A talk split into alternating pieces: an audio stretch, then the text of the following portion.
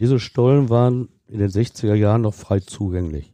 Und da ist der Jürgen Bartsch dann hingegangen mit Kindern und er hat ihnen gesagt, da ist was ganz Tolles in dem Stollen, komm mal mit. Und dann hat er sein wahres Gesicht gezeigt.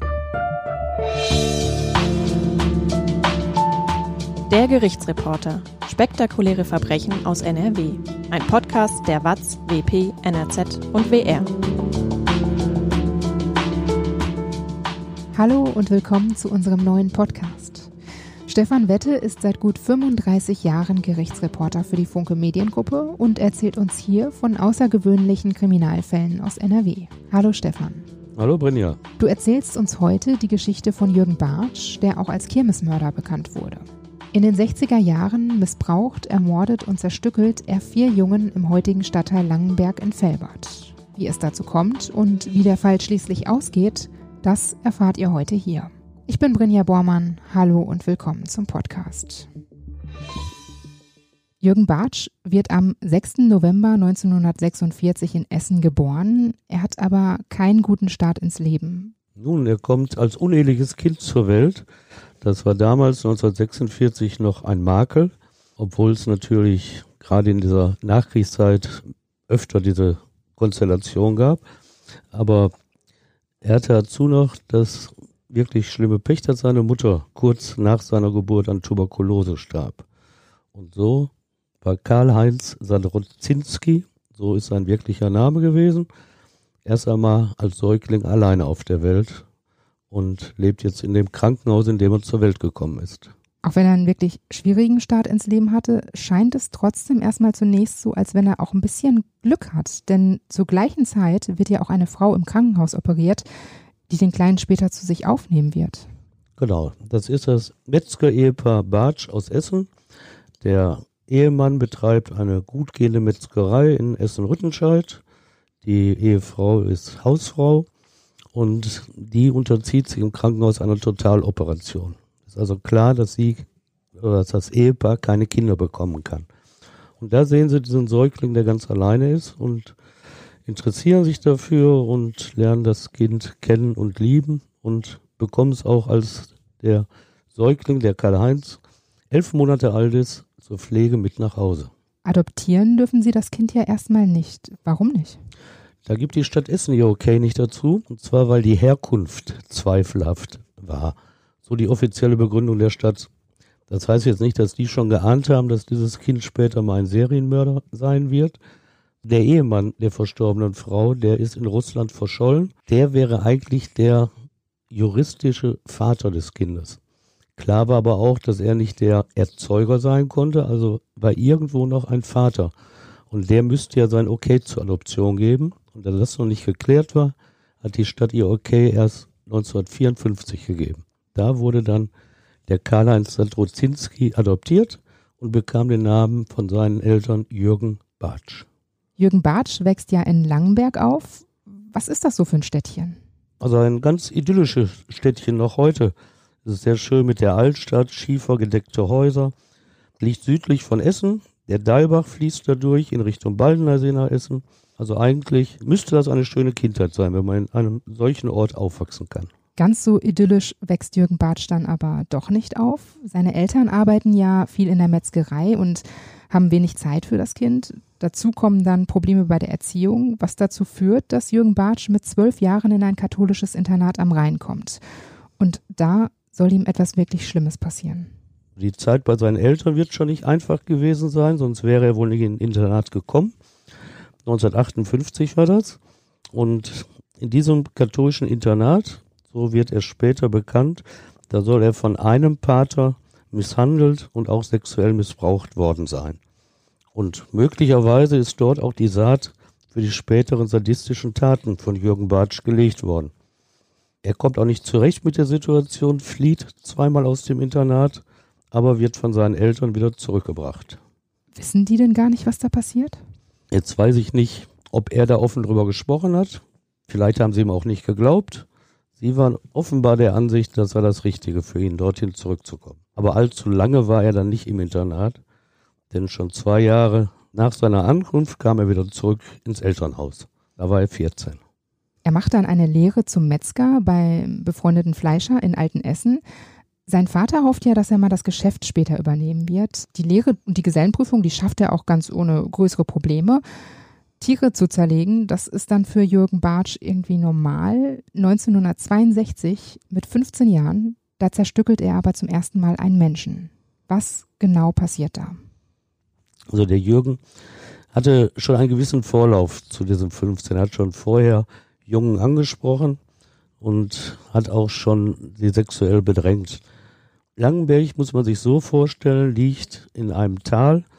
In die Hänge des Berges sind Stollen getrieben worden. Früher Zechenstollen, damit man Kohle abbauen konnte. Und im Krieg wurden da Luftschutzbunker angelegt. Da bot also der Berg den Schutz vor den Bomben, die niederfielen. Und diese Stollen waren in den 60er Jahren noch frei zugänglich. Und da ist der Jürgen Bartsch dann hingegangen mit Kindern, Achtjährige, Elfjährige, die er vorher auf der Straße angesprochen hat. Und er hat ihnen gesagt, da ist was ganz Tolles in dem Stollen, komm mal mit. Hat gesagt, da sind Waffenverstecke.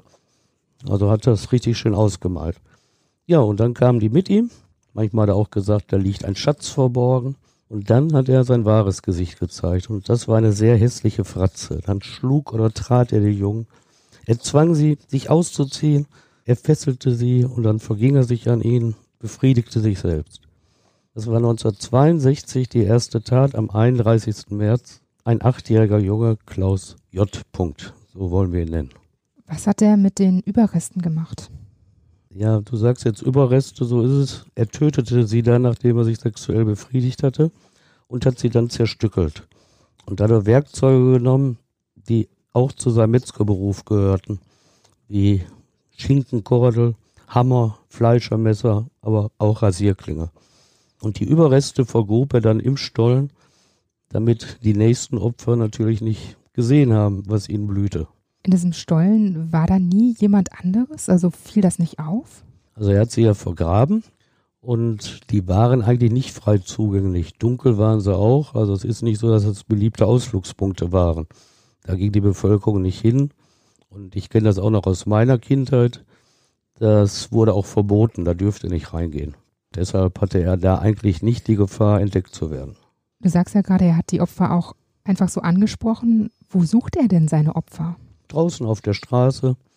Kirmes hat er gerne aufgesucht, Jahrmärkte, all das, wo man die finden kann. Damals hat er ja kein Internet gehabt, dass er über soziale Medien Kontakt aufnehmen konnte. Er ging also raus. Und er hat später erzählt, dass er sicherlich zwischen 1962 und 1966, so lange dauerte seine Tatserie, dass er da mit Sicherheit 100 Kinder gefragt hat. Davon kamen dann eben fünf insgesamt mit. Der Großteil der Kinder, die er ansprach, die haben abgelehnt. Die Kinder kamen aus Essen, Felbert und Oberhausen. Also er hat immer in der Region gesucht. Du warst ja damals selbst noch ein Kind, als die Polizei mit den Steckbriefen dann später nach dem Kirmesmörder gesucht hat. Warst du gerade mal sechs Jahre alt. Wie war das denn damals für dich? Haben deine Eltern besonders gut auf dich aufgepasst? Hatten die auch Angst? Also meine Eltern haben sicherlich gut auf mich aufgepasst, aber damals war es nicht so, dass man so behütet war wie heutzutage. Das ging einfach nicht. War so viel Arbeit bei den Eltern. Wir waren auch zu viert, also vier Kinder zu Hause. Da konnte man nicht auf jeden aufpassen. Aber die haben natürlich gesagt, dass wir nicht mit fremden Männern mitgehen sollen. Und überall hingen damals auch die Steckbriefe rum. Da ist nämlich auf einer Kirmes, ich meine in Essen-Überruhr war das, von einem Mann ein Film gedreht worden und da stellte man nachher fest, dass auf dem Film auch das Kind zu sehen war, das nachher verschwand. Und das war im Autoscooter mit einem älteren Jungen oder jungen Mann. Und das war so ein grobkörniges Foto daraus kopiert aus dem Film und das hing überall und da war also auch dem Sechsjährigen klar, welche Gefahr da war. Es war für alle präsent. Da läuft irgendwo ein Serienmörder rum. Kannst du dich selber daran erinnern? Hast du das selbst mitbekommen auch? Das weiß ich noch ganz deutlich. Hat dir das Angst gemacht? Nee, Angst nicht, sondern man war wachsam. Auch der damals 14-jährige Peter F. wird von Jürgen Bartsch angesprochen in Wuppertal-Elberfeld. Er geht mit ihm mit und Jürgen Bartsch schlägt und tritt ihn und versucht auch ihn zu vergewaltigen. Danach fesselt er ihn, lässt ihn aber zurück, weil im Fernsehen eine beliebte Samstagabendshow läuft? Also er hat ihn eben noch nicht vergewaltigt, sondern er hatte schlicht keine Zeit mehr. Ist ja auch nicht einfach, seine Opfer zu finden und da hat er vielleicht viel Zeit investiert an dem Samstag. Und er wusste, um Viertel nach acht muss ich zu Hause sein, weil da gab es im Hause Bartsch so ein Ritual, wie in vielen Familien. Man guckte zusammen, einer wird gewinnen. Das war so eine Quizshow mit Hans-Joachim Kuhlenkampf.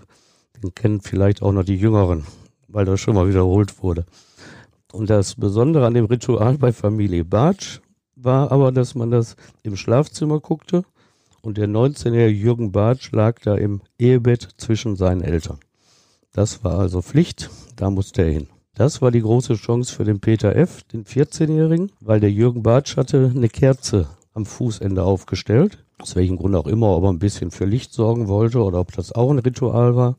Und der Peter F., der hat dann seine Fußfessel an dieser Kerze durchgesenkt und konnte sich so befreien und ist rausgelaufen aus dem Stollen und ist dann zum nächstbesten Haus, hat dargestellt, die waren zu Hause, auch ein Ehepaar, die guckten, einer wird gewinnen. Und Die so, gleiche Sendung. Die gleiche Sendung. Und so kam er frei. Die Polizei durchsucht daraufhin den Stollen und findet vier Leichen. Wissen die sofort, wer der Täter ist? Nein, gar nicht. Und das, da können Sie auch vor Glück sagen, dass nicht weitere Morde passiert sind. Es dauerte tatsächlich ein paar Tage. Und dann hat ein Malermeister aus Langenberg den richtigen Schluss gezogen daraus, den die Polizei nicht gezogen hat. Es gab nämlich lange vorher, 1961, schon mal eine Verhandlung, eine Strafverhandlung gegen Jürgen Bartsch. Da hat er nämlich in Langenberg den kleinen Nachbarjungen in diesen Luftschutzbunker gelockt und dort sexuell gequält. Das hat der Junge seinen Eltern erzählt. Die haben die Polizei alarmiert, ein Strafverfahren wurde eingeleitet und Jürgen Bartsch musste sich vor dem Wuppertaler Amtsgericht verantworten. Das Verfahren wurde aber dann eingestellt, weil der Jürgen Bartsch dem Richter erklärt hat, das sei nur so eine Balgerei unter Jungen gewesen. Und die sexuelle Komponente, hat da gar keinen Wert drauf gelegt. Vielleicht ist er noch nicht mal danach gefragt worden. Hätte man damals erkannt, dass der Jürgen offenbar eine sexuelle Störung hat, man hätte den vier Familien, deren Kinder später ermordet wurden, viel, viel Leid ersparen können. Wie findet denn die Polizei denn dann heraus, dass Jürgen Bartsch der Täter ist? Ja, dieser Malermeister hat eben gesagt, das war der Jürgen Bartsch. Der hat auch schon diesen Stollen benutzt. In der Hegerstraße in Oberbonsfeld, so heißt dieser Ortsteil von Langenberg. Wie wirkt Jürgen Bartsch denn bei seiner Festnahme? Es gibt Fotos davon. Das hat mich damals als Kind schon beeindruckt. Brav gescheitelt, gut gekleidet, hat so ein Blouson, nannte man das damals, an, eine Krawatte und darum herum stehen dann Polizeibeamte in Zivil. Das einzige Auffällige ist, dass dieser nette Junge, der aussieht, als ob er Praktikant der Polizei wäre, Handschellen hat. Und da ahnt man dann, irgendwas stimmt nicht. Das ist nämlich der gefährliche Serienmörder, der uns alle über Jahre in Angst und Schrecken versetzt hat. Bekennt er sich sofort zu seinen Taten? Ja, da gab es keinen Zweifel dran. Die Beweislage war ja auch recht gut. Der Peter F., der überlebt hatte, der konnte ja aussagen, das war der Jürgen Bartsch. Es gab den Fall von 1961 und da hat er dann ausgesagt. Der Jürgen Bartsch war auch später immer sehr kooperativ mit den Behörden. 1967, da beginnt der Prozess im Wuppertaler Schwurgericht. Gerhard Mautz, der legendäre Gerichtsreporter des Spiegel, schreibt damals, es handele sich um einen Prozess aus dem 19. Jahrhundert. Was meint er damit? Er hätte auch sagen können, aus dem Mittelalter. Es war ein Tribunal, das da sich abspielte. Sowas gibt es übrigens heute auch immer noch. Gerade wenn es um Sexualdelikte geht. Aber damals war der Gerichtssaal voll. Die Leute haben applaudiert, als das Urteil lebenslange Haft verkündet wurde. Und wäre Todesstrafe verkündet worden, die ja damals verboten war, so wie heute, dann hätten sie sicherlich auch applaudiert. Die Besonderheit ist, dass der Jürgen Bartsch seine erste Tat eben mit 15 begangen hat. Das mit den Händen greifbar war, dass er eine Persönlichkeitsstörung oder Krankheit der sexuellen Art hat. Und er wurde aber als damals 19-Jähriger nach Erwachsenenstrafrecht verurteilt. Aber das Urteil, das hat ja nicht lange Bestand. 1969, da hebt der Bundesgerichtshof das Wuppertaler Urteil wieder auf. Warum? Ja, das ist ein Stück Rechtsgeschichte. In den 70er, 80er Jahren und auch schon in den 60ern war der Münchner Rechtsanwalt Rolf Bossi so ein Staranwalt, den kannte jeder. Und der hatte die Verteidigung von Jürgen Bartsch übernommen. Und der Bundesgerichtshof hob dann auf Bossis Antrag hin das Wuppertaler Urteil auf und sagte, solle genau geprüft werden, ob der nach Jugendstrafrecht verurteilt werden kann. Und es müssten spezialisierte Psychiater drin sein. Weil in Wuppertal waren zwar Nervenärzte drin, die waren aber nicht spezialisiert auf Sexualerkrankungen und haben gesagt, er sei voll schuldfähig. Da sagte der Bundesgerichtshof, da soll nochmal genau überprüft werden. Und eine Besonderheit, sie haben es dann ans Landgericht Düsseldorf verwiesen. Eigentlich eine erfolgreiche Revision, wenn neu verhandelt wird, kommt einfach zu einer anderen Kammer des Gerichtes, das entschieden hat. Und der BGH demonstrierte so, dass er die Stimmung in Wuppertal als zu aufgeheizt empfand. Und deshalb kümmerte Düsseldorf sich drum. Damals wurden dann ja auch erstmals die Medien und die Öffentlichkeit ausgeschlossen. Weil es jetzt ja ein Jugendverfahren war, gab es die Möglichkeit. Im Erwachsenenrecht muss es öffentlich sein. Im Jugendverfahren kann man die Öffentlichkeit ausschließen.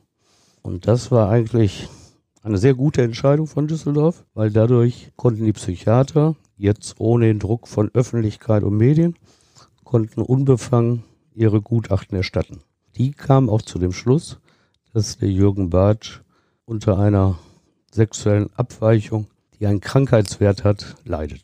Im Prozess erzählt Jürgen Bartsch ja auch von Erlebnissen, von denen man eigentlich gar nicht genau weiß, ob sie stimmen. Es heißt ja, dass Jürgen Bartsch im Kindesalter selbst missbraucht wurde. Das wird aber nie geprüft. Ja, sowas ist natürlich auch schwer zu ermitteln, weil es so lange zurückliegt, weil das Taten sind, an denen immer nur zwei Leute beteiligt sind. Wir kennen das, wenn wir jetzt öfter mal hören von Missbrauchsvorwürfen, die vor 60 Jahren in den 50er Jahren passiert sind dann gehen wir davon aus, dass das stimmt, aber prüfen kann das keiner. Und damals war es so, dass die Psychiater bei Jürgen Bartsch die Erkrankung eines pädophilen Sadisten herausgearbeitet haben. Die Diagnose, die konnten sie sicherlich auch stellen, ohne jetzt viel aus seiner Biografie zu wissen. Aber der Rolf Bossi, der Verteidiger von Jürgen Bartsch, der war natürlich erfahren und hat sich vielleicht gedacht, vielleicht brauchen die Psychiater ein wenig Futter aus dem Leben von Jürgen. Wir wissen es nicht, stimmt's oder stimmt's nicht. Es gab später mal Psychiater, die haben angezweifelt, ob das alles stimmt, was Jürgen Bartsch erzählt hat. Im Einzelnen. Er hat erzählt, dass er als Achtjähriger schon von einem älteren Cousin missbraucht worden sei. Er hat erzählt, dass in diesem katholischen Internat im Rheingau den Kindern Abscheu vor der außerehelichen Sexualität eingeprügelt wurde und dass der prügelfreudigste Pater ihn, Jürgen Bartsch, dann sexuell missbraucht hat. Es ist auch plötzlich aufgetaucht, dass äh, die Adoptivmutter von Jürgen Bartsch offenbar auch eine gestörte Persönlichkeit hatte. Sie soll einen übertriebenen Reinlichkeitszwang gehabt haben, soll den 19-jährigen Jürgen noch in der Badewanne selbst gewaschen haben. Und Jürgen erzählte, dass er die ersten sechs Lebensjahre gar nicht aus dem Haus herauskam, weil die Mutter Angst hatte, dass er draußen erfährt, ein Adoptivkind zu sein. Und er hat auch erzählt, dass er schon sehr früh an kleinen Jungs selbst interessiert war, aber dann eine Gegentherapie versucht habe. Er ist ins Bordell in Essen gegangen, das damals schon an der Stahlstraße war, hat Prostituierte aufgesucht, aber, hat er gesagt, zu den Psychiatern, das sei nicht das Richtige gewesen. Kein Amüsieren, so nannte er das, wenn er versuchte, Kontakt mit Frauen zu bekommen. Das Düsseldorfer Landgericht verurteilt ihn dann schließlich nach Jugendstrafrecht zu einer zehnjährigen Jugendstrafe und weist ihn in die geschlossene Psychiatrie ein. Nach dem Prozess, da wird es aber auch nicht ruhig um Jürgen Bartsch. Er schreibt Briefe mit einem in Deutschland lebenden US-Journalisten. Worum geht es da? Jürgen Bartsch ist ja mittlerweile zum Objekt des Interesses für Intellektuelle geworden weil der Düsseldorfer Prozess auch herausgearbeitet hat, dass Jürgen Bartsch nicht nur Täter ist, sondern auch stellenweise Opfer in seiner Biografie. Rolf Bossi, sein Verteidiger, hat das mal schön auf den Punkt gesagt, als er das Urteil kommentierte, dass die Richter zu der Erkenntnis gekommen seien, dass dieser Trieb nicht beherrschbar ist, dass er eine Krankheit ist. Und das war dann wohl der Auslöser, dass ein US-Journalist ihm geschrieben hat ins Landeskrankenhaus Eichelborn, wo er einsaß und diesen Briefwechsel, der sehr umfangreich ist, wo Jürgen Bartsch auch sehr intensiv Auskunft gegeben hat über seine Motive. Die hat er nachher auch veröffentlicht. Dann gab es auch Filme über Jürgen Bartsch, etwa Nachruf auf eine Bestie. Dieser Kirmesmörder, der interessierte, vielleicht sogar faszinierte die Kulturschaffenden. Du sagst gerade schon Nachruf auf eine Bestie. In der Ausbildung junger Journalisten predigst du aber immer wieder, Verbrecher nicht als Tiere zu bezeichnen. Ja, das liegt mir wirklich am Herzen. Es gibt viele, die nennen besonders schlimme Taten auch unmenschlich. Aber es sind ja immer Menschen, die zu den schlimmsten Taten fähig sind. Das zeigt ja die Menschheitsgeschichte. Und deshalb predige ich immer Zurückhaltung. Und das war bei Jürgen Bartsch damals nicht der Fall. Gerade bei seinem ersten Prozess in Wuppertal, da konnte er nicht mit Zurückhaltung rechnen. Da grenzten die Medien ihn aus. Sie zählten ihn einfach nicht mehr zur menschlichen Gemeinschaft. Jürgen Bartsch, das war die Bestie von Langenberg oder schlicht der Teufel in Menschengestalt. Wie geht's denn Jürgen Bartsch in der Klinik eigentlich? Ja, soll man sagen gut, soll man sagen schlecht. Er hat funktioniert. Er war daran interessiert, seinen Trieb zu beseitigen, zu bekämpfen. Er wollte wieder in Freiheit kommen. Zuerst war mal, was in der Öffentlichkeit auch sehr negativ gesehen wurde, eine Krankenschwester nahm Kontakt auf zu ihm. Und zuerst hat er sie ignoriert, wollte das nicht. Dann hat sich aber doch so eine Beziehung entwickelt. Und am 2. Januar 1974 haben die beiden dann auch im Landeskrankenhaus Eichelborn, wo Jürgen Bartsch untergebracht war, geheiratet. Die Klinik hat das unterstützt, fand das aus therapeutischen Gründen sehr gut. Die Öffentlichkeit, die hat eher mit Abscheu reagiert. Ja, und 1976, zwei Jahre nach dieser Hochzeit, da endete sein Leben. 29 Jahre alt, frisch verheiratet, hatte sich nicht damit abfinden wollen, sein Leben lang in Unfreiheit zu sein und hat gefordert, dass Ärzte seinen Trieb beseitigen. Das hört sich heute abenteuerlich an. Was macht heute kein Arzt mehr? Sein Sexualzentrum im Gehirn, so hoffte er, das sollte operativ entfernt werden. Aber da waren die Risiken für sein Leben zu groß. Das wurde also nicht gemacht. Aber damals hat man sich viel versprochen von der Kastration eines Sexualstraftäters. Und da willigte Bartsch auch ein, da war er mit einverstanden. Dann starb er während der OP an einem Narkosefehler des Arztes. Dieser Arzt wurde auch tatsächlich wegen eines Kunstfehlers verurteilt. Ist das denn wirklich sicher, dass das ein Narkosefehler war? Also es wurde viel spekuliert, das sei Absicht gewesen, weil die Ärzte den oder die Bestie, den Teufel in Menschengestalt, ausschalten wollten. Aber die Gerichtsverhandlung hat anderes ergeben. Und der Arzt selber hat das natürlich auch immer bestritten. Nach dieser wirklich krassen Geschichte stelle ich mir jetzt die Frage, hätte man die Morde damals irgendwie verhindern können?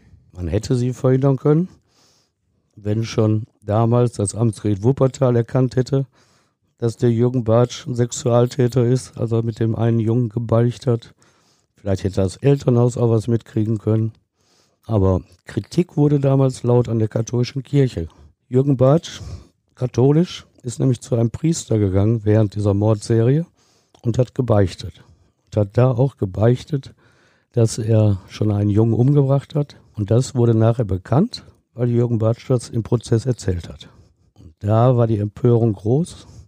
Hätte der Beichtvater, dieser katholische Priester, die Polizei informiert, dann hätte das verhindert werden können. Warum hat er das damals nicht gemacht? Weil das Beichtgeheimnis für einen katholischen Priester natürlich absolut ist.